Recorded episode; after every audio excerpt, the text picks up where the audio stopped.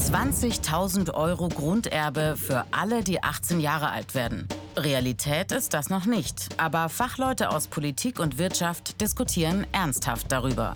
Das Ziel? Junge Menschen, die kein großes Erbe in Aussicht haben, erhalten so bessere Startbedingungen in ein selbstbestimmtes Leben.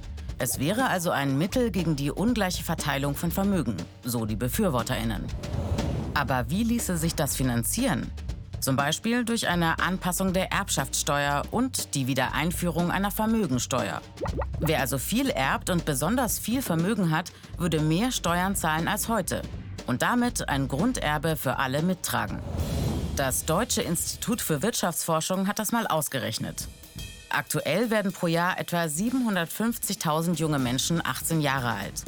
Würden die dann je 20.000 Euro bekommen, würde das den Staat ca. 15 Milliarden Euro kosten. Das DIW hält das für machbar.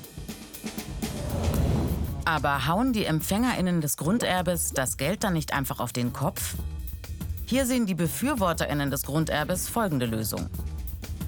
Das Geld dürfte nur zweckgebunden verwendet werden. Also nur für Aus- und Weiterbildung oder Studium, Aufbau von Wohneigentum oder zum Beispiel für eine Firmengründung. Und wie das Geld konkret verwendet wird, das sei laut ExpertInnen im digitalen Zeitalter gut zu kontrollieren. 20.000 Euro Grunderbe mit 18 ist übrigens nur eines der Rechenmodelle. Andere schlagen 120.000 Euro mit 25 Jahren vor. Für mehr Ausgleich zwischen Arm und Reich.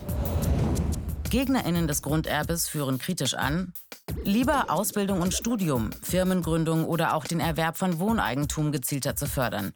Andere lehnen auch die Idee, Vermögen umzuverteilen, grundsätzlich ab.